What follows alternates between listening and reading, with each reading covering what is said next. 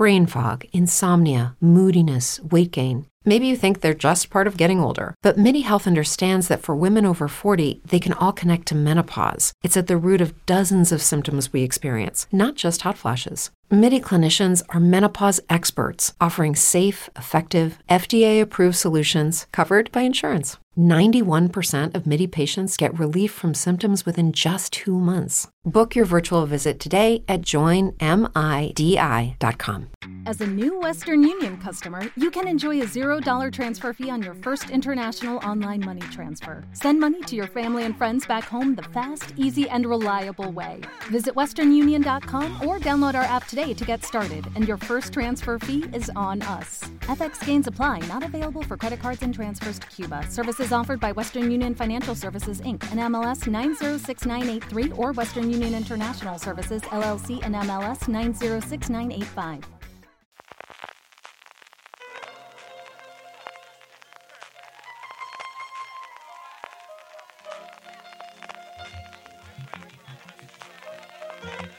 Estás escuchando Fuera de Series con CJ Navas.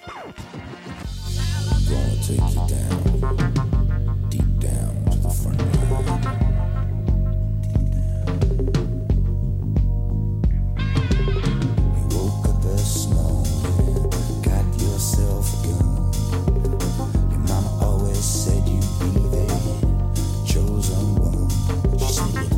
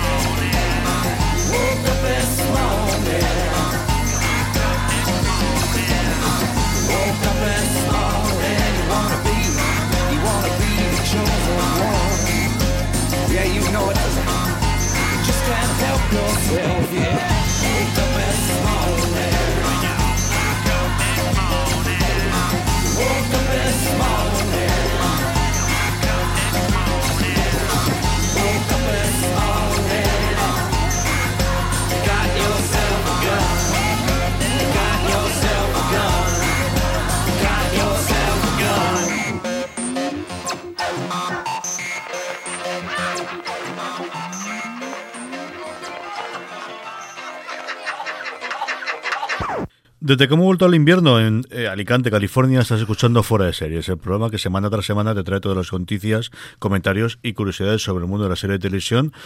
No, no, no se lleva el viento, pero casi, Lorena. Pues yo, el otro día tuvimos que meter al gato dentro de casa porque además me habían mandado un GIF en el que aparecía un gato agarrado ahí una palmera y yo me veía Benito igual. Estamos para volarnos, pero sí, hemos vuelto al invierno. Yo Bueno. anteanoche cuando estamos grabando esto, hoy. que lo estamos grabando un jueves, ¿verdad? Sí. Es jueves, sí, jueves de Santa Faz, además. Qué alicantino me ha quedado esto, no recuerdo cuando es Santa Faz. Sí, está muy bien. Eh, eh, la noche del martes al miércoles hubo un momento que yo estaba hablando con mi madre por el teléfono y decirle, no te oigo mamá de lo que está silbando el viento. Sí, sí. O sea, del, del ruido que hacía el viento, no poder oírla con el puñetero teléfono fijo, o sea, una cosa loca. Vivir en Chicago tiene estas cosas. En fin, así que aquí con estas cosas del viento, no os digo ni nada, el, el viento, el frío que se tiene que tener en el norte y en, y en Madrid, que no se oyen eh, mucha de la gente. Eh, vamos con de series, vamos como siempre con todos nuestro programa con una salvedad, y es que a Marina la tenemos de enviada especial en eh, Londres, podréis leer todo lo que está haciendo allí la semana que viene en fuera de series.com, pero mm, tendremos en la segunda parte del programa María Santonja eh, contándonos con qué han ardido las redes de, de fuera de series esta semana. Marichu Lazábal nos volverá a traer su sección para chuparse los dedos con un estreno para este viernes en Netflix. Francis nos contará lo más interesante que se ha publicado en fuera de series durante esta semana y lo que publicaremos en lo que resta. Valentina nos traerá cosas que ver, oír y leer para la semana y acabaremos como siempre con las recomendaciones y las despedidas. En intermedio, Lorena y yo comentaremos cómo hemos estado viendo en este tiempo eh, desde que grabamos el último programa y, y qué deberes nos vamos a poner para la semana que viene. Pero antes es el momento de las noticias. Tenemos un montón de cosas que hemos sacado. Ves eligiendo la que quieras y vamos comentando la Lorena. Bueno, pues yo os digo, mira, a mí la que me ha gustado ha sido que mm, podría convertirse en serie El Club de las Primeras Esposas. ¿Por qué cuento esta historia? Porque es la película, yo creo que favorita de mi madre, a día- con la que más se ha reído. No es la favorita, pero sí con la que más se ha reído. Ha sido El Club de las Primeras Esposas. Fue un- una película que salió hace ya un montón de Hace años. tiempo, sí. Que era Bette Midler, creo recordar. eh, eh, ¿Cómo se llama esta? La que hizo. La de Woody Allen de toda la vida, que ahora no me acuerdo cómo se llama esta mujer. Diane Keaton y Goldie Hawn. Una película muy, muy, muy divertida. Vamos a ver, esto a mí me tiene pinta que va a ser como un sexo en Nueva York, pero ya con mujeres mm, con una cierta edad, que ahora mismo la tiene Sarah Jessica Parker, pero que en su día lo hicieron ellas, ¿no? A mí me gusta, puede estar bien. ¿Yo qué quieres que te diga? A partir de ahí, eso y que Jordan Peele está produciendo una docuserie sobre Lorena Bobbitt. Aquí, y leo tal cual. El director de Déjame salir quiere contar el caso desde la perspectiva de la mujer que le cortó el pene a su marido.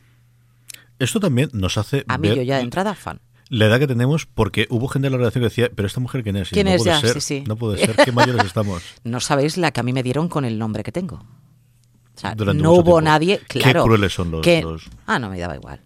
Que, así que vieran la amenaza. ya, ya de entrada, que me parece fenomenal. Sí, es curioso tener Jordan Peele, que a día de hoy yo creo que podría hacer cualquier cosa en Hollywood después del exitazo de, de Get Out, de Déjame salir, y que se quiera volver a hacer series está bien. Lo del Club de Primeras Esposas es una más de las oleadas que hemos tenido, a lo mejor luego comentamos alguno más, Mm. de posibles adaptaciones de libros, de series o de películas que en su momento tuvieron cierto funcionamiento y tienen cierto nombre y que se quieren adaptar a serie, que es Bueno, una cosa que estas semanas anteriores sí que lo estuvimos comentando. Hemos comentado un montón de series que, que van a salir y que sí que han estado basadas en película, en libro, en todo, y lo, hemos estado comentando durante todas estas semanas. Yo, a partir de ahí, ¿qué decirte? Mm, la zona va a dar un salto a Estados Unidos. Yo creo que eso es una de las que a ti te puede encantar. Este fin de semana ha sido eh, Canseries, que es uno de los festivales gordos nuevos que han montado en, Francia. En Francia tiene un pifostio interesante, porque intentaron montar tres, sobre todo por una pequeña eh, circunstancia, es que el Ministerio de Cultura francés creo que soltaba cuatro millones de euros al que eligiesen que iba a ser el festival, por así decirlo, oficial francés. Y hubo cierto follón, al final va a ser en Lille, pero Cannes se ha tirado la manta a la cabeza y eh, ha tenido Canseries, la primera edición, junto con el MIP, que es la, el bazar, por así decirlo, el lugar donde van los proyectos junto con los financieros para comprar y vender las series de proyección, que es una cosa que se viene haciendo desde hace mucho tiempo históricamente. Era la primera vez que íbamos a estar Plus allí con, con distintas series. En la zona se había vendido ya, igual que la peste, a mucho eh, territorio eh, anglosajón y europeo aparte de que la propia Movistar los está estrenando, como comentamos ya hace prácticamente un mes y medio en Latinoamérica, a través de los acuerdos que tienen en su propia operadora o con, otros operadores.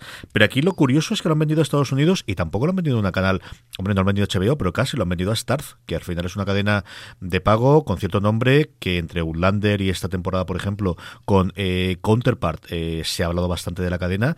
Y bueno, pues un espaldarazo a la única serie a día de hoy que no sabemos si está renovada por una segunda temporada, de las que ha estrenado eh, Movistar Plus, que no haya dicho desde el principio que es una miniserie, como ha sido Félix, que es la que se ha estrenado hace, hace nada, pero que todavía no sabemos qué va a ocurrir con ella. El, planteamiento inicial de Sky siempre fue el tener una única miniserie. Así que, bueno, pues una buena noticia, ¿no? De que al final parte de lo que te va a permitir que la industria española siga tirando hacia adelante es el eh, poder vender las series fuera y recaudar también dinero por ese lado.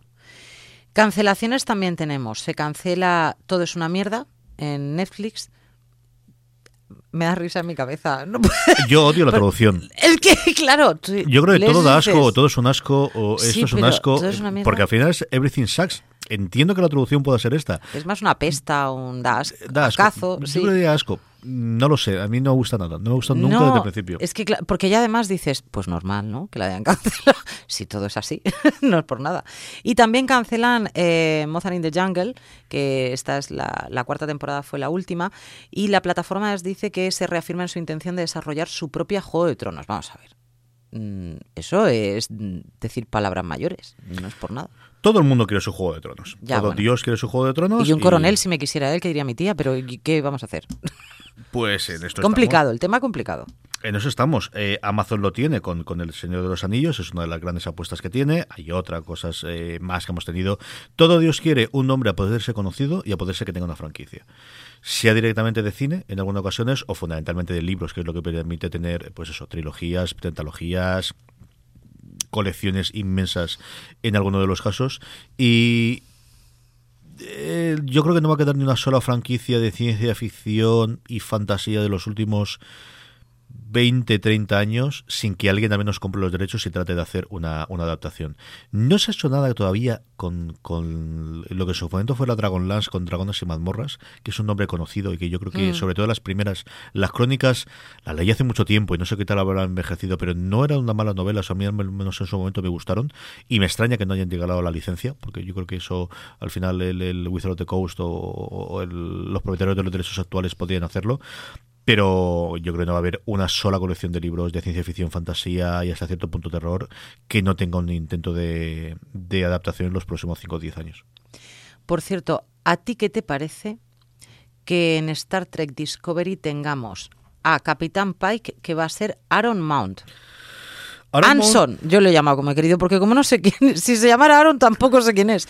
¿Quién es Anson Mount? Anson Mount no es un santo de mi devoción, el pobrecito tiene la desgracia de haber estado en Inhumanos que ha sido la peor serie de, la, de esta última temporada con diferencia entre la, lo que se esperaba de ella, las ínfulas que se daban y lo que después ha sido el resultado. Sí puede dar el pego cuando lo ves, pues un tío típico actor hollywoodiense de mandíbula cuadrada, guapote, cuando lo ves. Entonces tengo que conocer a... Venga, voy a buscar a Anson. Anson. Bueno, pues sí que más o menos nos da la... Este fue el final de, de la temporada anterior, nos dejaba más o menos proclives a que vamos a conocer al, al comandante Pike, que era el, personaje que originalmente iba a encabezar la Enterprise, que luego desde el episodio piloto original de la serie clásica no fue el que se estrenó definitivamente, hubo un ¿Y no cambio. Te hace gracia? ¿El qué? ¿A ti te gusta este? pues hombre, yo os voy a enseñar a ella. Pues de verdad. Pues, sí. pues muy, tienes muy mal gusto. Sí, muy mal gusto. a ella y a mí nos ha encantado. Este pobre se tiraba todo el episodio que no podía hablar porque su voz eh, destruye las cosas. Entonces no podía hablar durante todo No queremos que hable. No, no queremos que hable. En fin, que a curiosidad por ver Pike y sobre todo por ver la nueva temporada de Discovery, que no sabemos nada. Yo supongo que se extenderá antes de final de este año, pero, pero no sabemos tampoco nada. Em, más cosillas es que, por cierto, antes que decías Juego de Tronos, dicen que necesitó 55 noches para rodar una escena de batalla. Eso tiene que, eso tiene que ser brutal. Claro, la actual temporada de la serie promete mm, compensar la espera digo yo. Esta es, además, de las primeras noticias, noticias que tenemos que no sean rumores o gente que se ha subido a la cámara o que ha puesto el dron encima de la grabación. No, no, o sea, tú te crees que estoy diciendo. No, esto, no, no, esto como funciona. El mundillo de Juego de Tronos funciona de esta forma. O del que le ha contado, saltándose todas las, las órdenes de, de, de no comentar de, de los que hacen de extras y todo lo demás. Esta sí es la primera eh, noticia oficial porque teníamos. Ellos dan tradicionalmente los equipos, eso sí me lo contaron nosotros, a los equipos que ruedan, de los distintos equipos que tienen, cada uno primero tiene el nombre de el animal de una de las casas, está el dragón, está el lobo, está el eh, leche, me saldrá el león, y cada uno de los equipos de, de las de las divisiones que tienen de, de rodaje tienen estas. Y había una imagen, eh, normalmente siempre de unas camisetas y cada uno se lo queda, además no las puedes comprar en ningún sitio, y las tiene específicas para el equipo técnico de cada uno de los de los lugares de rodaje. Y salió, ya no sé cómo de oficial de infoficial era, pero sí una foto de una camiseta conmemorativa o de una algo que le habían mandado, un mail o lo que fuese, al equipo, creo que era Dragón Nocturno, así que supongo este año ya se han llegado a desdoblar entre el equipo que roba por las mañanas y por las noches, eh, dando las gracias por la, la excelente labor que había hecho durante 55 días que habían tardado en rodar suponemos que será la batalla con mayúsculas de, de la eh, última temporada de Juego Sí, de Tronos. porque como sea Pero una batallita-. Claro, eso es lo primero que pensé yo. Si no te la quiero decir la gran batalla. Creo que tampoco tiene mucho tiempo para dedicarle 150 días a otra batalla, ¿no? Pero sí, 55 días, si ya la toda la del el- la ruta del oro, del, del tráiler del oro de la, de la temporada anterior, creo que se tardaron As a new Western Union customer, you can enjoy a $0 transfer fee on your first international online money transfer. Send money to your family and friends back home the fast, easy, and reliable way. Visit westernunion.com or download our app today to get started, and your first transfer fee is on us. FX gains apply, not available for credit cards and transfers to Cuba. Services offered by Western Union Financial Services Inc. and MLS 906983 or Western Union International Services LLC and MLS 906985. veintitantos días aproximadamente, yo no quiero saber lo que puede haber hecho con 55. O sea, es una verdadera y absoluta animalada, es decir, hay películas que se rodan con menos tiempo de, de estos 55 días. Pues nada, 55, di- 55 días en Pekín, 55 días. Con sus grabando 55 Juego de noches, ¿eh? Tiene pinta de que robarían no Sí, sí. ¿eh? Bueno, más cositas. Em, ¿Qué te parece a ti que Amazon quiera hacer Sandstorm, que es una serie sobre eh, Gaddafi? A mí no me atrae nada en absoluto, pero a ti como estas cosas así un poco raras y oscuras te pueden gustar. No me acuerdo quién estaba detrás de esta, pero había alguien gordo en, en la producción. Eh, es una cosa curiosa, porque esta era una cosa típica del Amazon antigua. Esto es una cosa que hace tres años me dices, Amazon va a hacer una serie documental sobre Gaddafi. Dices, vale. Pero la Amazon moderna, la Amazon que eh, se acaba de cargar eh, Mozart in the Jungle, que está eliminando prácticamente todas las series antiguas y que está empezando a meter toda la parte de, de intentar tener su juego de tronos, especialmente con el Señor de los Anillos, me extraña. No sé si es por quedar bien con alguien, que es lo que digo, no recuerdo ahora mismo quién era el creador de la serie. Y bueno, te voy a comprar esto porque luego te voy a pedir hacer otra cosa mucho más gorda. No sé si es porque se quiere meter en el mundo de los sociales que es un mundo con cierto prestigio, es relativamente sencillo poder optar a los Emmys y a los, y a los Oscar con ellos. Y últimamente se han ganado varios Oscar producidos por cadenas de televisión en los en el, el, el Oscar de serie, de, de documental, de hace dos años. Fue el de OJ Simpson, el grandote, que al final lo estrenaron como si fuese una película y se lo llevó, ¿no? No sé exactamente cuál sería, o el de este último año es un documental que tiene Netflix. Y es el, el Oscar de este año, es uno que a día de hoy donde lo puedes ver es en Netflix. No sé por dónde de los dos sitios pueden ir los tiros, pero sí me ha llamado mucho, mucho, mucho la atención. A mí, Ya sabía yo. eh, nada, nada. O sea, ni, ni loca ni nada. Por cierto, eh, Gideon Raff, que es el creador de la Homeland original, em, ya tiene una miniserie que va a estar dirigida por él y que se llamará The Spy, que va a ser para Netflix. Y la protagonista va a ser Sasha Baron. Él, el El protagonista. protagonista, perdón, va a ser Sasha Baron. ¿Quién El es Sasha Borat, Baron? El que hacía de Borat, el que hacía todas estas barbaridades en, en su momento, eh, no le pega absolutamente nada al personaje que tradicionalmente se ha construido él. Es un cómico, ahora cuando lo verás con el bigotito y, y él siempre se ha, interpretado o se ha pariotado a sí mismo. Eh, una cosa que ha Gideon Raff está muy bien, todo lo que sea de, de- de detective yo creo que hace muy bien, y no lo sé, yo creo que esto es un momento en el que él ha decidido cambiar de tercio y dejar de ser Borat y de dejar de ser el, el- el que hacía las parodias en esos momentos hace 15 o 20 años que lo tuvo la fama, y dedicarse a voy a ver si puedo hacer una cosa distinta. Desde luego, chocante es el primero que llevé la serie a Netflix, porque él tenía muy buena relación con, con Showtime por, por haber llevado allí Homeland, y, a ver qué es lo que hace. De, verdad que me ha llamado mucho más la atención, o me atrae mucho más, que es una serie que ya me atraía eh, cuando he conocido que, que mm, iba a protagonizarlo Sasha Baron Cohen que, antes de saberlo, sí. Bueno, pues yo creo que hasta aquí puedo. No vas a darme ni siquiera. no te voy a dar, no. y además digo, la sacará, la sacará. Venga, cuéntanosla. Creo que es todas las que me. Yo no sé. Ni que David Simon va a hacer la serie de la guerra civil. Me da igual. Ni lo demás. Ni. Como mínimo es así, porque y además esta me la he dejado a propósito. Creo que esta es la cuarta. El nuevo proyecto de la serie de Apple. esta es como mínimo la tercera y puede que la cuarta vez que la hemos dado en fuera de series segurísimo recuerdo la última de estar en esta, además en esta Santa Casa, yo creo que estuvimos aquí en, Radio UMH grabándolo, eh, don Carlos Jorge y yo, y hablando de esto y ver cómo se iluminaba los ojos a don Carlos cuando le dije, sí, parece que van a hacer una adaptación definitivamente de Fundación para HBO, quien iba a adaptarlo iba a ser Nolan, que ahora está con Westworld, y aquello ni siquiera llegó a su momento a hacer un guion para el piloto, se quedó en agua de borrajas y el equipo se fue para hacer Westworld y el resto es historia. Hubo antes un intento de Ronald Emmerich, no me recuerdo si para serie o para película, y antes no recuerdo más, pero como mínimo esta es la tercera vez que lo hemos dado en fuera de series en los 10 años, 11 años que vamos haciendo el programa. Fundación es una de las novelas, colección de novelas, colección de relatos, porque realmente cuando se publicó en su momento era eh, relatos sueltos que luego se unificaron eh, en un solo libro de, Asimov, que han envejecido muy bien. Yo los leí no hace demasiado tiempo y siguen estando muy bien. Y que, y aquí voy a ponerme la medallita, igual que he hecho un par de veces esta semana cuando he hablado de ellos, este lunes pasado, cuando grabamos streaming, Francis y yo, nos preguntó un oyente qué había ocurrido con la serie de Fundación que en su momento había prometido HBO. Y yo le di vueltas y dije, yo creo que eh, aquello murió totalmente, pero este es el momento de hacer fundación por varias razones. Primero, porque es una franquicia tremendamente conocida para muchísima edad. Es una novela, las novelas, los relatos originales se publicaron en el 64, así que fíjate la cantidad de gente que ha podido leerlo que le gusta la ciencia ficción. Tienes un porrón de novelas después, tienes como siete u ocho que yo recuerde directamente de Asimov y no sé cuánta gente más ha escrito alrededor de ellas. Y además, yo me aventuré y dije, y yo creo que si alguien tiene que comprarla a día de hoy es Apple, porque es una serie adulta, pero que no tiene sexo, que no tiene violencia, que no tiene las cosas de las que quiera alejarse al menos de inicio a día de hoy en Apple. Y que yo creo que HBO o Showtime le gustaría que estuviesen en sus series porque siempre tienes ese tono, ¿no? O incluso un Netflix. Y la veía muy, muy clara para Apple, chica. Pues dos días después dieron la noticia y te juro que no sabía nada, ¿eh? de verdad, que cuando la vi dije, no puede ser verdad, para una vez que acierto, te voy a acertar en esto en vez de la lotería primitiva. Tiene narices la cosa. Así que, eh, pues con muchas ganas. ¿Problema de esto? Pues que la, adapta David S. Goyer, que a mí me parece, pues hombre, no al nivel de Brandon Braga, pero más o menos igual, es demencial. No me gusta absolutamente nada lo que hace este hombre. Creo que es un tío que se mueve muy bien en Hollywood y le aprueban muchos proyectos.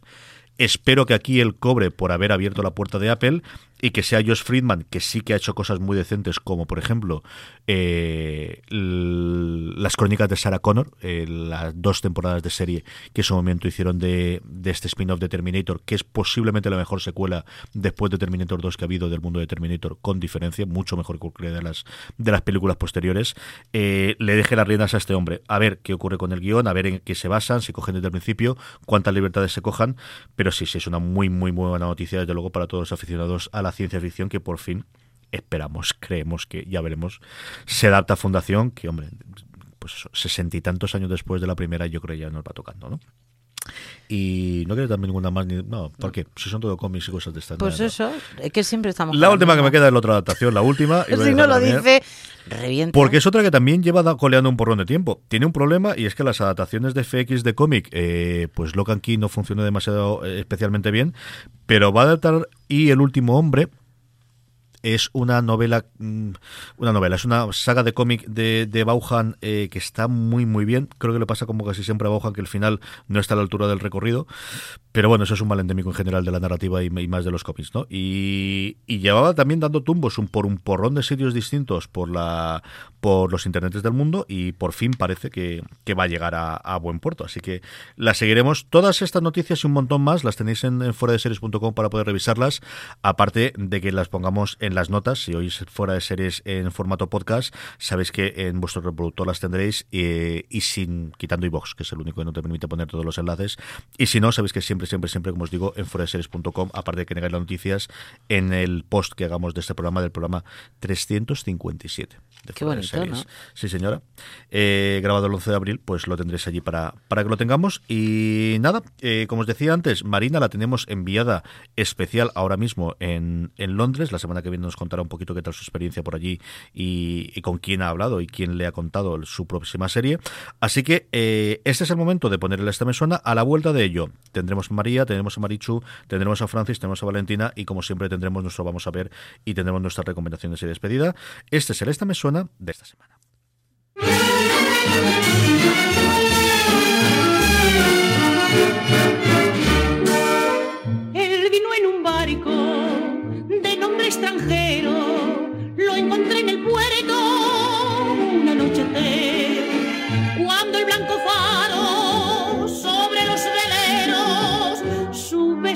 Plata dejaba caer era hermoso y rubio como la cerveza, el pecho tatuado con un corazón.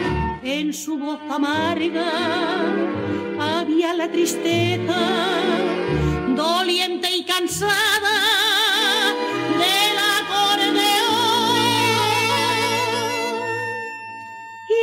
ante dos copas de aguardiente sobre el manchado mostrador, fue contándome entre dientes la vieja historia de su amor.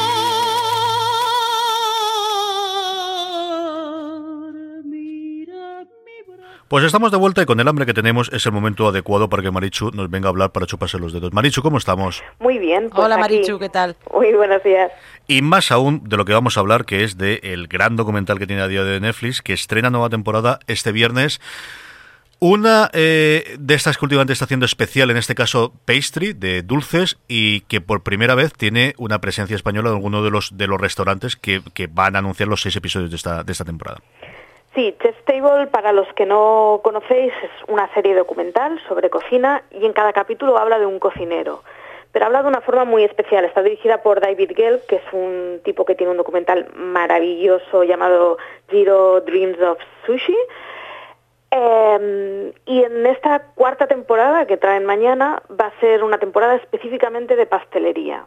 Un poco con truqui, ya veréis. Eh, nos van a hablar de Will Goldfarb, que yo la verdad es que es un nombre que no conocía, un balinés, de Corrado Asenza, que es un heladero siciliano, de Cristina Tosi, que es fácil que, vosotros, que muchos de vosotros lo conozcáis, que es la tipa que regenta Momofuku Mill Park en Brooklyn, en Nueva York, y de Jordi Roca, de Can Roca que es también heladero y que de hecho podéis visitar sus locales en Barcelona, en Madrid, en Girona y en Alicante tienen el cuarto. Sí, lo han puesto hace nada en el corte inglés, en uno de los de la parte de fuera, eh, la gente de Alicante lo conocerá, pero vamos, en el que da más Sonave, eh, la antigua Galerías, la heladería que han construido allí fuera, En el, al lado del Rincón del Gourmet, en la parte exterior del Rincón del Gourmet, y es de estos que yo evito a la medida de lo posible. O sea, cruzo siempre enfrente porque cada vez que paso por delante quiero comprarme un helado de la pinta que tiene aquello. Es, es una maravilla. Tiene, además tiene helados que son, en realidad son muy sencillos, pero tiene una forma de ver la, la heladería maravillosa. El caso es que mañana Amazon estrena entonces la cuarta temporada, tienen tres temporadas previas genéricas y una específica de cocineros franceses. Y yo os recomiendo que la veáis. Os recomiendo que veáis el primer capítulo de la primera temporada, aunque sea de Chess Table, que es un capítulo que habla de Massimo Bottura, que es un cocinero de Módena, de Italia, que tiene un restaurante con tres estrellas Michelin, un restaurante que empezó, vamos, de lleno en el fracaso, intentando reinventar la cocina tradicional de Módena y encontrándose con una con una ciudad muy muy en contra de reinventar las tradiciones pero es una serie maravillosa, es una serie que al final que, habla de, historias de amor y de folclore y de tradición y de artes, tiene unas bandas sonoras maravillosas, tiene un pulso muy, muy, muy bonito y, y, es una serie al final que os recomiendo para paladear muy lentamente, no la veáis del tirón, disfrutad de cada capítulo porque es, es una serie que está hecha con mucha sensibilidad por alguien que le gusta mucho el mundo de la cocina y es una maravilla.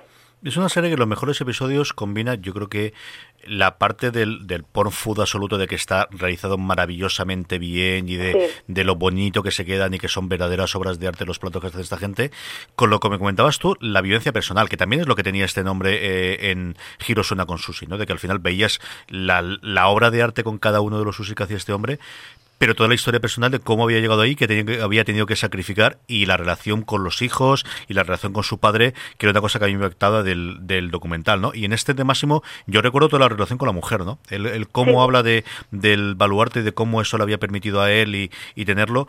Hay otros, yo creo que flojean un poquito precisamente porque flojean esa parte personal, porque la realización siempre está bien, pero ese es espectacular. Y luego a mí me gusta el del, el del siempre se me olvida si es noruego o es finlandés, este está sonado. Este es una cosa que me vuelve loco. Una serie, a mí sobre todo me gusta porque está, está hecha con mucho cariño y mucha belleza. Y al final eh, sí que es cierto que hay ciertos capítulos que flojean un poco, pero, pero hablan de cosas muy bonitas. Hablan de cocina y a los que nos guste el mundo de la cocina nos va a encantar. Yo, vamos, yo estoy flipándolo con, con la temporada que empieza mañana con unas ganas locas pero podría hablar de otro tema que no fuera la cocina y sería posiblemente igual de bello. Es una serie muy, muy, muy buena que os recomiendo y que además pues mm, tenéis ya cuatro temporadas, mañana la quinta, bueno, la cuarta más la francesa y tenéis para un porrón de horas por delante de poneros tranquilamente con una copita de vino, un platillo de queso y lo que nos conoces, Marichu. no ha dado ni una, ¿eh? Ahí estaremos. Ahí y tirar para adelante. Ahí la tenemos para verla. Eh, yo tengo mucha curiosidad. Esta la pondré con Charlotte, que a ella le gusta mucho esta parte de cocina. Verla Es de, de, toda la casa, la que más le gusta es a ella. Sí, y, y esta caerá en segundo. Tengo mucha curiosidad y por fin que hayan sacado un restaurante español. Que mira que yo recuerdo esto de decirlo un montón con Miguel. Digo, no puede ser. Otra temporada y seguimos, que me parece muy bien los húngaros, me parece muy bien los noruegos. Eh, ¿Qué te voy a decir de Noma? Pero tío, que va tocando, ¿no? O sea, sí, sí. Aunque sea por, por, por Pedriguía, que sea por Estrella Michelin, digo yo que va tocando alguno. Bueno, sí, pues sí. Aquí. Yo tengo muchas ganas yo de ver el, el, capítulo de Jordi Roca porque además es un personaje muy peculiar y es una familia muy peculiar y, y estoy segura que será uno de esos capítulos que, que, nos enamoren. Con un poquito de suerte además, de paso nos enamoramos de Girona.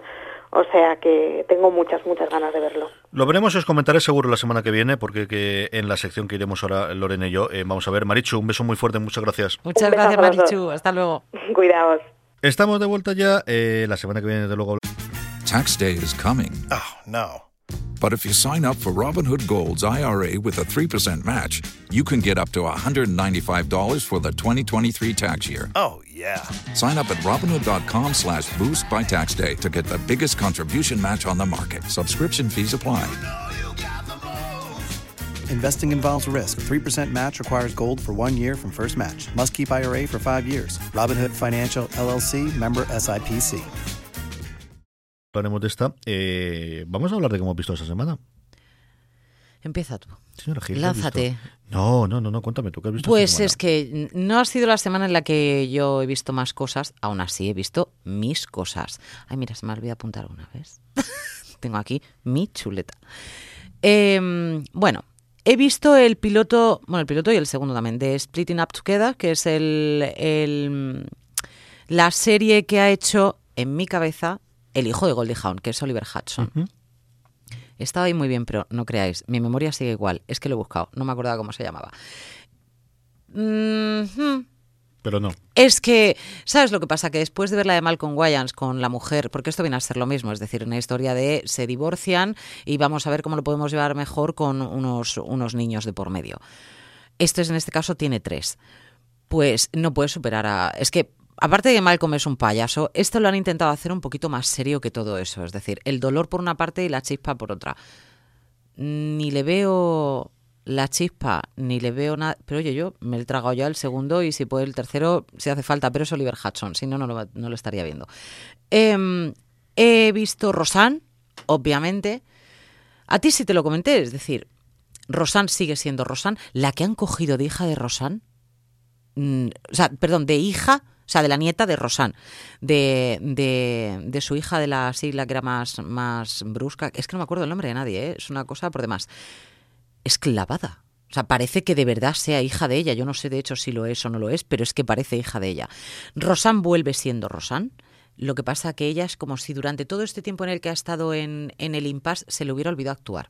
Y entonces está muy sobreactuada. La risa mucho más falsa de lo que ya es. Es decir, Rosanne no ha sido nunca la que mejor ha trabajado dentro de la serie de Rosanne. Esto es como en su momento Bill Cosby no era el que mejor trabajaba dentro de Bill Cosby, pero el programa era de él. Bueno, pues aquí es lo mismo. El programa es de ella, pero realmente el que trabaja, ¿quién es? Muy bien, ¿quién es? Pues el padre, por ejemplo. La hija también trabaja muy bien. Mm, El niño no, déjalo. Ni de mayor, ni de pequeño, ni era gracioso de pequeño, ni, ni es gracioso de mayor, ni tenía un gran papel antes, ni lo sigue teniendo ahora. ¿Está bien la serie? Bueno, pues han venido los nietos, mm, han hecho de ocupa en la casa, la hija mayor está totalmente desestructurada y loca. Eh, Yo qué sé.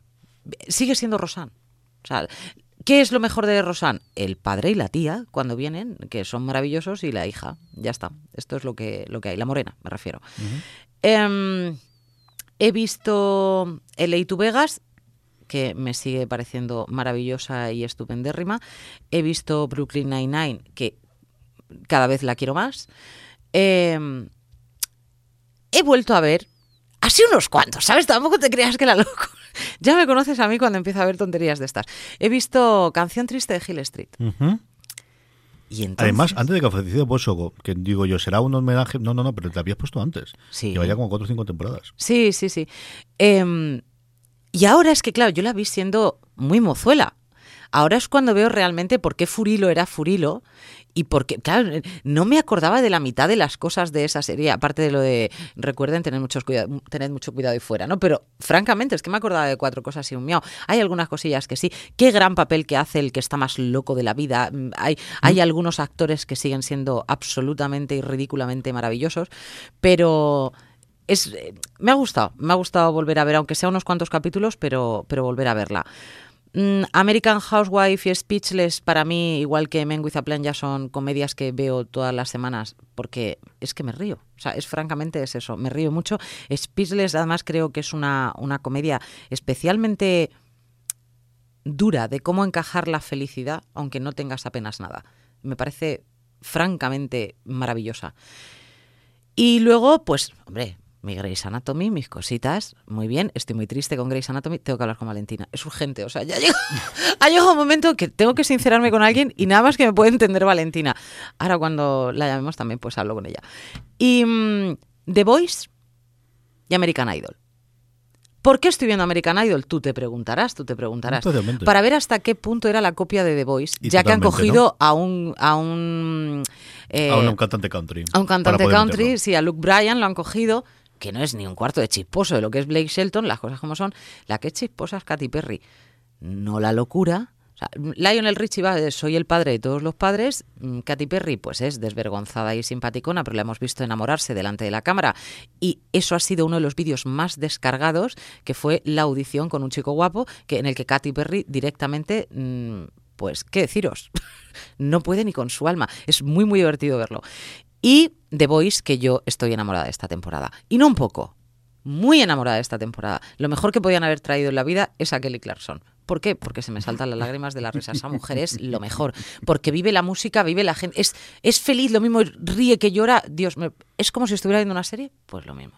Como ves, no he visto casi nada. Casi nada, casi nada. Madre mía de mi alma. A ver, cositas que tengo yo por aquí en medio. Primero, eh, Ah, y Killing Eve, que me la has puesto tú. la tenía aquí puesta, sí señora. Eh, que nos ha gustado mucho los dos.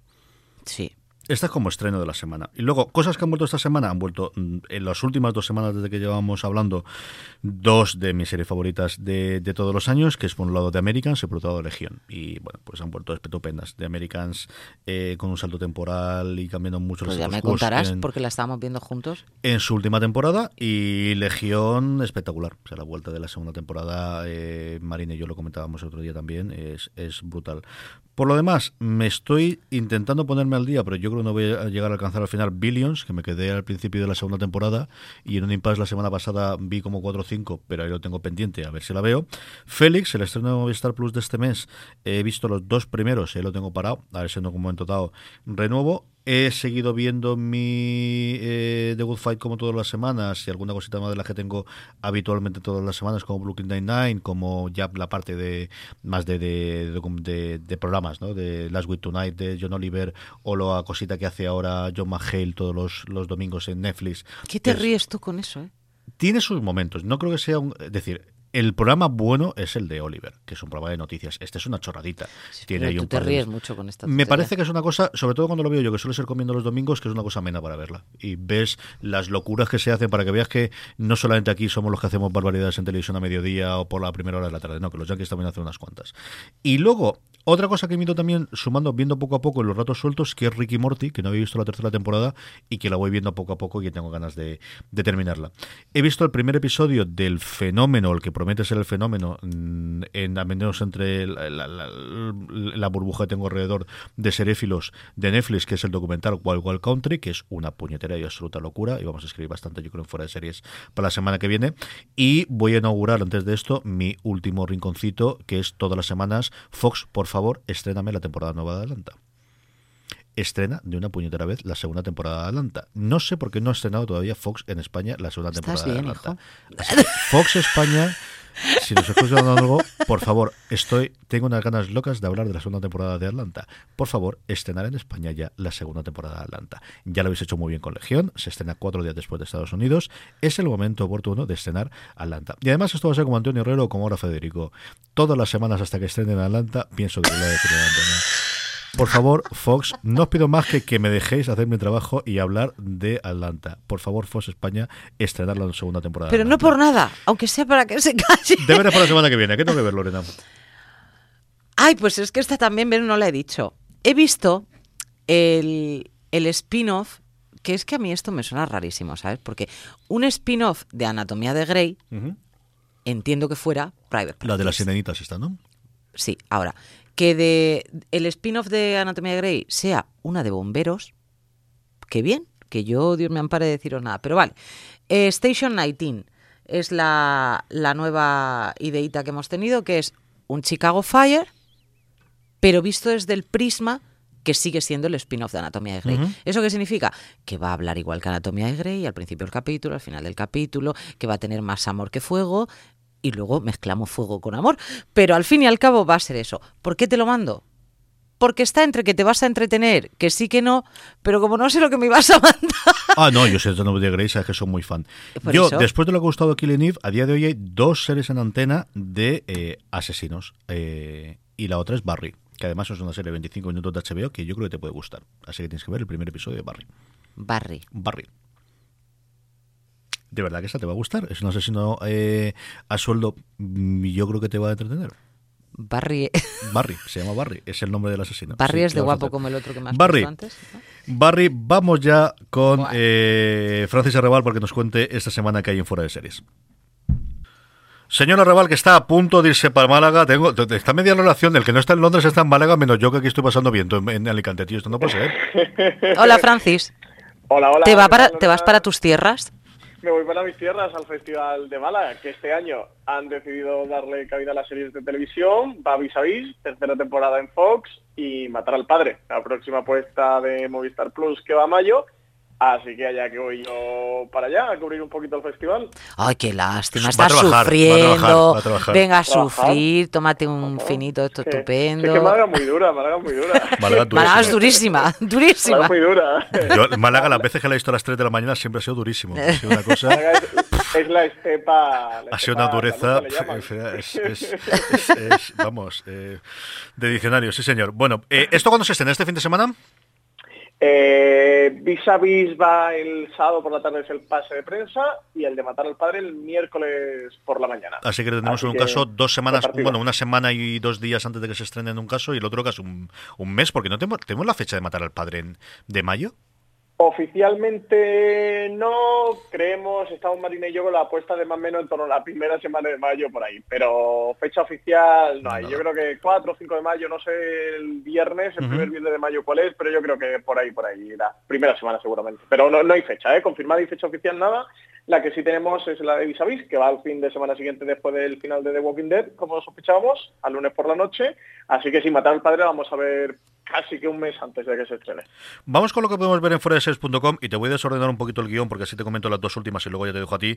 La primera es porque hace nada un segundo estábamos hablando Lorena y yo de lo que nos ha gustado y si a nosotros nos ha gustado Killing Eve, a Valentina ya ha sido una cosa por demás, ¿eh? Sí, lo de Valentina ya me gustó muchísimo. Yo la pude ver ayer el primer episodio y la verdad es que me ha gustado mucho. Lo que pasa es que solo he visto uno. Valen sí que creo que llegó a ver los dos primeros. Eh, nosotros solo hemos visto uno, así que a ver también la serie cómo continúa. La protagonista es un personaje con mucho carisma y desde luego la serie va a pegar fuerte. Ya está renovada por segunda temporada y todos los oyentes pueden encontrar la crítica en foreseries.com. Sí, sí, a Vale le ha encantado, así que dudo yo muy, mucho que quien lea la crítica no termine viendo la serie de televisión. A mí me gustado mucho estaba convencido, yo no sé si porque lo leí en TV Time o lo vi mal, que eran cuatro episodios y yo creo que en streaming dije que eran cuatro y no son ocho, al menos lo que, lo que tengo aquí son que finalmente esta primera temporada tendrá ocho episodios. La otra, porque también he comentado yo que lo he visto esta semana y es que, bueno, de estas cosas que uno tiene placer y de las poquitas veces que me prodigo yo escribiendo, lo hicimos el año pasado Marina y yo con la primera temporada de Legión y hemos vuelto a hacer también para esta segunda temporada las críticas a cuatro manos de todos los episodios de Legión que estén aquí Fox. Pues sí, eh, nada, todos los lectores pueden encontrar cada semana las críticas que vais a hacer. Ya lo comentabas tú, CJ, entre tú y Marina Such, ya lo hicimos el año pasado, eh, fue algo que nos gustó mucho, sobre todo vosotros dos, que lo pasasteis muy bien escribiéndolo, así que este año hemos vuelto con ello, recomendar a todo el mundo que se pase y oye, y que se enganchen a Legión, que es de las mejores series de superhéroes que hay, que está ahí un poco tapada en FX y aquí en España en Fox y, y bueno, nosotros que estamos entregados con Legión, así que ¿qué vamos a decir de ella? ¿Qué más cosas eh, podemos recomendar de lo que hemos escrito y si tenemos alguna cosa que, que va a salir esta semana, aparte de, de, evidentemente las críticas de las series que verás ahí en Málaga y lo que Marina ha ido a hacer eh, a Londres? Pues quería recomendaros sobre todo cuatro artículos, aparte de las dos críticas que hemos comentado. Uno, eh, de Valentina Morillo, sobre los mejores narradores de las series. Ya sabéis, ese elemento que encontramos en las series de televisión en el que valen hace un repaso sobre aquellas series que sí que han tenido eh, un narrador muy marcado, muy destacado y que han sabido hacerlo muy bien. He tenido unos cuantos ejemplos en, en una lista, en un top 9 que hace que, que desde luego que, que, es bastante, bastante chulo y que, que recomendamos. Y bueno, uh -huh. tenéis series desde Alias Grace a Red Development, a Dexter, como no, Jane de Eugene y por supuesto Mr. Robot, que es una de las series que, que mejor ha hecho este tema. Sí. Luego, un artículo de Marina Such sobre, sobre las cancelaciones y las reacciones de los espectadores a las cancelaciones y también cómo hay un montón de espectadores que hasta que no renuevan una serie para una segunda temporada no se atreven a, a, a, a, ponerse la primera. Estamos en pleno del PIC TV, tantos y tantos estrenos que llegan y bueno, hay mucha gente que se espera eso, saber si la serie va a tener continuidad o no y mucha gente, oye, que, que, se queda sin ver series por aquello de que no la renueven para una segunda temporada. Y que era un fenómeno que Netflix había desterrado, al menos en sus series, hasta que ha empezado a ver la cuenta del final, ha metido la tijera y se ha cargado cosas como Everything Sucks, que es la que al final motivó de alguna forma, junto con la ciudad de, de Mozart y Younger, pero especialmente esta Everything Sucks, el, el que sacásemos este artículo, Francis. Sí, sí, sí, y de verdad que, que, es muy interesante también por ir destripando y desgranando, no solo para de las series de televisión, sino de lo que ocurre socialmente en torno a ellas y cómo nos comportamos nosotros como espectadores con las series. Otro artículo que os quería recomendar es ¿Por qué The Good Doctor es el fenómeno televisivo del año en Estados Unidos? Un artículo en el que desgranamos en fuera de series qué es lo que ha ocurrido en Estados Unidos para que esta serie en abierto, que en España emite eh, AXN, que en Estados Unidos se ha emitido a través de ABC, creación de David Shore, el creador de... Um, de House, pues se haya convertido eso, como ha sido en este año, en el, fenómeno televisivo, el mejor estreno de ABC desde Perdidos y Mujeres Desesperadas hace ya un montón de años y, bueno, una serie que se ha convertido en un auténtico boom, un auténtico fenómeno eh, en Estados Unidos. Y ya como última recomendación, una entrevista que le hizo María Santonja a Jorge Torregrosa, director de la segunda tanda de episodios de, de Fariña, el dirige del 5 al 9, el director hasta ahora había sido Carlos Sedes, y ahora, desde el episodio que se emitió la pasada noche del miércoles, entró Jorge Torregrosa y le hace una entrevista muy interesante sobre, sobre todo eh, basada o fundamentada en Fariña y en su trabajo en Fariña, donde él cuenta un montón de anécdotas, un montón de curiosidades sobre la serie, que si estáis viendo Fariña, si os gusta Fariña, es un imprescindible, pero también es un director que ha trabajado en muchas series, de, televisión española, sobre todo con Bambú. Eh, la productora Bambú ha trabajado un montón, ha estado detrás de, no sé, de Gran Hotel a, a Velvet, de Colección, bueno, están muchísimas series de televisión. Eh, y comenta cómo funciona la industria española, cómo funciona también la productora Bambú, entre hijos que, que hay de industria, y de verdad que, que es para aquellos que, aparte de disfrutar con una serie de televisión, disfrutan sabiendo un poquito más de lo que ocurre detrás, un auténtico imprescindible.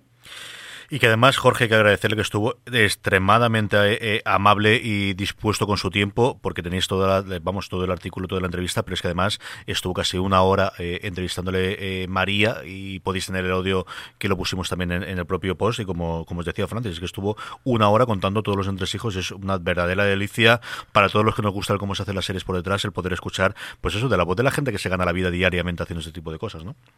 Sí, al final a nosotros nos pasa mucho que casi tenemos acceso exclusivamente a este tipo de, mm, de, historia, de saber lo que ocurre detrás normalmente de, creadores, de directores, de guionistas norteamericanos, ¿no? ¿no? Que, sí que en las webs americanas, en los podcasts americanos suele ser más habitual, aquí en España cuesta cuesta más y, aquí lo podéis encontrar con, con Jorge Torregrosa y de verdad. Es que además Fariña es una serie muy importante por lo que supone que se esté emitiendo un- una serie así en abierto y todo lo que cuenta, todo lo que desgrana de cómo los sitios donde rodaban había mucha población que recordaba aquella época, que conocía el propio Sito Miñanco como a Javier eh, Rey, el actor que interpreta eh, al Sito Miñanco verdadero. Había gente ¿no? que le gritaba de, oye, dignifica el personaje, incluso, eh, y todo eso que han vivido en, en el rodaje. ¿verdad? Es, que, es que es muy interesante, un auténtico imprescindible para, para todos. Ya a ver si Antena 3 esta vez, después de Paquita Salas y después de, de La Casa de Papel, esta no la deja soltar y hace algo decente con ella. A ver si han aprendido una puñetera vez, que, que ma, tienen narices la cosa. Francis, un abrazo muy fuerte y pásalo muy bien en Málaga. Ya nos Un contarás. abrazo enorme para los dos. Adiós. Francis. Ahí tenemos a Francis contándonos un poquito de lo que ya tenemos en fuera de series y vamos a ir, como siempre, antes de nuestras recomendaciones, con Valentina Morillo para que nos cuente cosas que ver, que oír y que leer durante esta semana. Vamos con Valen, pero antes de ver, oír y leer, Lorena estaba preocupadísima, tenía que hablar contigo de, de Anatomía de Grey. Y yo, vamos, líbreme Dios de no dejar que habléis lo que tengáis que hablar dos Yo lo minutos. estoy... Valentina, yo lo estoy pasando muy mal con Anatomía de Grey. Valentina, te tengo que llamar por teléfono, pero para hablar así ya, en plan, como nosotras hablamos, ya sabes. Pues cuando quieras. Me Eso no. perfecto. ¿Tú no lo estás pasando muy mal con Anatomía de Grey? Dime que Bueno. lo estás pasando muy mal con Anatomía de Grey. Que hay relaciones que no deben pasar. Dímelo, Valentina. Sí, sí, hay una relación que no, no debe pasar y cada vez que están ahí me pongo nerviosa. ¿Te, pone- te da también así con un poco de... Uh, no, pe- no, No hay nada. química, no la hay. Nada, no hay nada. Ellos me ¿Qué es tu hermana? pero- No, no puedo, Pero Valentina. ¿Esto por qué no lo grabáis? Vamos a ver. Déjate de llamar por teléfono. Ahora te pasaré yo la aplicación que tienes que instalarte para grabarlo. Valentina, y yo estoy sufriendo mucho. Y me acordé mucho de ti cuando vi la última escena del capítulo. Dije, ¡No! ¡Lo han resucitado! tenemos que hablar, tenemos que grabar. Ay, Dios mío. Qué bien me lo paso yo con Valentina. En fin, vale, Anatomía cuéntame qué podemos ver y qué podemos oír y qué podemos leer, que además vamos a hablar de varias series de las que hemos visto esta semana y nos han gustado muchísimo a nosotros dos. ¿Habéis visto ya Killing Eve? El primero, si te has visto dos o uno, Uno, uno. que tengo la duda. Sí, lo vimos esta ¿Te ha gustado? A mí me ha encantado. Has hecho un ¿Vosotros remember no? porque tiene más o menos el mismo papel, pero de detective. ¿Te has Sí, dado es- cuenta, es no? maravillosa, me encanta porque le han pillado el punto de comedia que lo tiene muy bien. Y yo, yo soy muy fan de ella. Y están las dos geniales, estamos hablando de Killing Eve. Bueno, ya lo habéis visto, me quedo tranquila. Y lo que vengo a recomendar es una charla que hay en YouTube del SAC, que es el Sindicato de Actores de Estados Unidos. Es una charla de media horita en, en la que están Sandra Oh y Jodie Comer, que son las protagonistas, y hablan allí pues del proceso de casting, de sus personajes, las escenas que más disfrutaron, y nos lanzan varias veces una bomba de hype con el episodio 5, Sí. porque siempre están diciendo, ay, es que fue la escena que más me gustó, es el mejor episodio. Y claro, cada vez que alguna de las dos va a hablar del episodio 5, pues se hablan al oído y entonces la otra dice, no, no lo puedes decir porque es spoiler. Y me pusieron súper nerviosa. ¿Y tú pero ya las- estás? Yo estoy ya súper histérica. Pero di que esa primera escena, o sea, la primera escena es una animalada, ¿eh? Las de las dos, o sea, me encanta cómo presentan los dos personajes. Totalmente. Eso es maravilloso. Totalmente, Ay, totalmente. fantástico. Además Soy que muy, muy dices, porque no tengo esa maldad dentro, pero a- más de una vez, Estoy tentado de más de una vez, yo he visto, vi a la niña al heladito y digo, pues mira. Y- Igual y sí. la, No pasa y la nada. escena de la escalera con la vecina. oh, Ay, ay, ay, ay, me ay, muero ay, de la ay. risa. Ay, ay, ay. Muy bien, muy bien. Una serie, sí, sí, sí, fan, ¿eh? Fan absoluta. Tenemos que quedar. Por Dios, Valentina. Pues mira, cuando se acabe Killing Eve podemos grabar también, que Claro. será maravilloso. Que sí, sí, sí, sí. Pues sí. ya, ya está, ya tenemos una cita. Pues ahí tenéis un vídeo que como siempre lo pone CJ en la show notes, lo podréis ver. También tengo otra charla en YouTube, que esta la he guardado, pero aún no la he visto. De todas formas la recomiendo, porque la voy a ver. Es con los hermanos Dupla, también es media horita, y en esta hablan de Wild Wild Country, que es esta serie documental de Netflix que tiene al planeta revolucionado. Están todos loquísimos hablando esto, yo la terminé ayer, está muy bien. Eh, nosotros aquí en casa la empezamos a ver por un tuit que puso Barry Jenkins, el director de Moonlight, en el que decía que ya la había visto dos veces y que la iba a ver una tercera. Y yo dije, ah, bueno, pues me animo y la veo. Y la verdad, cuando podáis, pues echarle un ojo porque es que no, no os imagináis por dónde va a tirar todo. Es tan loco todo. Sí, esto no... ¿Tú lo has visto o algo? Yo he visto el primero porque me lo estoy dosificando, porque si no me lo metí entre pecho y espalda una noche y no dormía. Vale, dije, no, pero- voy a verlo con tranquilidad, porque el otro, bueno, eh, yo creo que todo el mundo alrededor y sobre todo Alberto Francis últimamente y demás, me, me- tiene que verla, tiene que verla, tiene que verla, es una cosa loca y Marina también que la había visto entera. Pues el primero, o sea, es que vas viendo cada episodio y van saliendo cosas que cuando empiezas a verlo ya te parece un poco loco todo, pero no tienes ni idea de todo lo que implica. Y es una, bueno, los que no lo sepáis, esto cuenta la historia de una comuna liderada por un gurú indio que se instaló en un pueblo, en un desierto de Oregón, en el que habían 40 personas y ellos compraron un montón de terreno y construyeron una ciudad de la nada que querían que fuera una ciudad utópica y tal, y ahí se plantaron centenares de personas y bueno, pues todo un conflicto, pero todo lo que pasa, es que no, nada, no te lo imaginas. Y el Eso personaje de Sheila, que es, eh, es el central, bueno, es fantástico esto. Y es una historia, lo poco que he podido leer de los hermanos Dupla, que ellos son productores ejecutivos, es una historia que cuando ellos se los planteó, la persona que quería hacerlo, eh, a ellos no les sonaba de nada. Y le preguntaron a sus padres y tampoco, porque fue una cosa como que, como se puede ver en el documental, sí hay mucha información de medios, pero eran como medios locales. Y salía algunas veces a nivel nacional, incluso internacional, pero fue todo ahí a nivel Oregón y fue una, una locura, aunque aparece el FBI y todo, bueno, mil cosas. Eso, ahí tenéis otra charla de YouTube. Y la otra recomendación es un podcast que se llama The American The Americans Podcast, que va sobre la serie de FX. Es un podcast de Slate, la web que, bueno, seguro que seguro que conocéis. Y aquí eh, eso lo empezaron a grabar desde la tercera temporada y lo que hacen es que después de cada episodio que se emite, pues cuelgan un episodio de este podcast en el que reúnen a actores, a miembros del equipo, y casi siempre están los dos creadores showrunners, Wiseberry y Fields, que están en casi todos los episodios, y pues comentan lo que ha pasado en el capítulo, eh, las decisiones creativas, intenciones de los personajes, anécdotas de rodaje, etcétera, etcétera. En el último de la quinta temporada, por ejemplo, estuvieron ellos dos y también estuvieron Kerry Russell y Matthew Rhys, que son los protagonistas, que hace mucha gracia escuchar a Matthew Rhys con su acentazo galés, porque no se parece nada a su personaje. Y en esta temporada ya llevan, ya han puesto dos, aunque se han emitido tres episodios, el próximo estará al llegar. En el primero están ellos dos con, bueno, y con la presentadora, están con Katie Irish, que es la diseñadora de vestuario, y en el segundo están con Alisa Mons, que es la artista que dibuja los cuadros que pinta uno de los personajes que estamos viendo en esta temporada. Y es un podcast que está, está genial porque aparte también nos recuerdan de dónde vienen algunos personajes y tramas que aparecen y no te acuerdas porque salían al principio de la serie, porque esto es muy serializado. Y esas son las tres recomendaciones que os dejo para este fin de semana. Es un podcast chulísimo, es un podcast que es modelo de, de cómo haces un podcast de acompañamiento oficial, de, de, bueno, para los fans, muy fans de la serie, Sí, sí. tener una cantidad adicional, ¿no? Aparte de que podemos hacer recaps desde fuera, de comentar y de criticar, este es un ejemplo de cómo puedes hacer una cosa muy bien hecha, pues como su momento hacía Perdidos, ¿no? Que al final lo tuvieron y luego hubo una época en la que desaparecieron todos y ahora poquito a poco vuelven a tenerla todas, sea para YouTube o sea para podcast, pero la verdad que esto es un modelo, es una pasada. También se nota que a los tíos les gusta mucho hacerlo. Sí, sí, sí. Valen, mil millones de gracias y no pase mucho frío, hija mía, que de verdad que te tengo en mis oraciones todas las mañanas. Yo, si pasamos aquí frío, Burgos no quiero saber. Sabía yo, sabía yo, sabía yo. No te preocupes. Un Muy beso, bien. Valen. Un beso, muy te fuerte. pasadlo bien. Chao. Y eh, nada, nos quedan unos minutitos apenas para que Lorena me dé mi recomendación y yo la mía y poquita cosa más. ¿Qué recomendamos esta semana? Pues es que esto depende. Si estamos en, en plan Remember, pues yo tiraría a recomendar Rosanne para todos aquellos que fue una serie, fue una serie que marcó un antes y un después también. Y mm, apetece verlos juntos. Yo me habría quedado como estaba, ¿eh? Y mira que yo siempre soy muy fan de que este tipo de cosas vuelvan, yo lo habría dejado donde está. Pero si apetece un Remember, la verdad es que tampoco se salen del plato. Esto es viene a ser Rosan como siempre y tampoco le damos mucha más vuelta. A partir de ahí, ¿qué puedo recomendar? Hombre, vamos a ver, la que estábamos hablando, la de Killing Eve, es una pasada. El piloto es una, una chula auténtica. ¿Que te quieres reír? Pues L.A. tu Vegas o Brooklyn Nine-Nine. Es que hoy estoy así un poco más dispersa. Mm.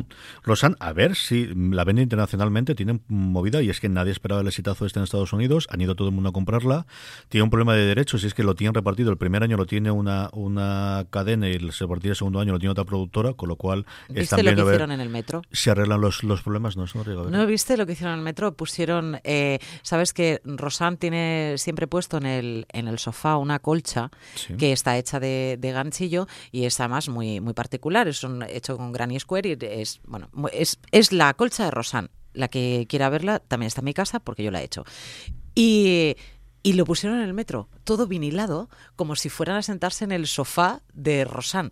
Una chulada auténtica. O sea, para darle caña al piloto me pareció brutal. Porque además es, tú ves eso y dices, ese es el sofá de casa de Rosan.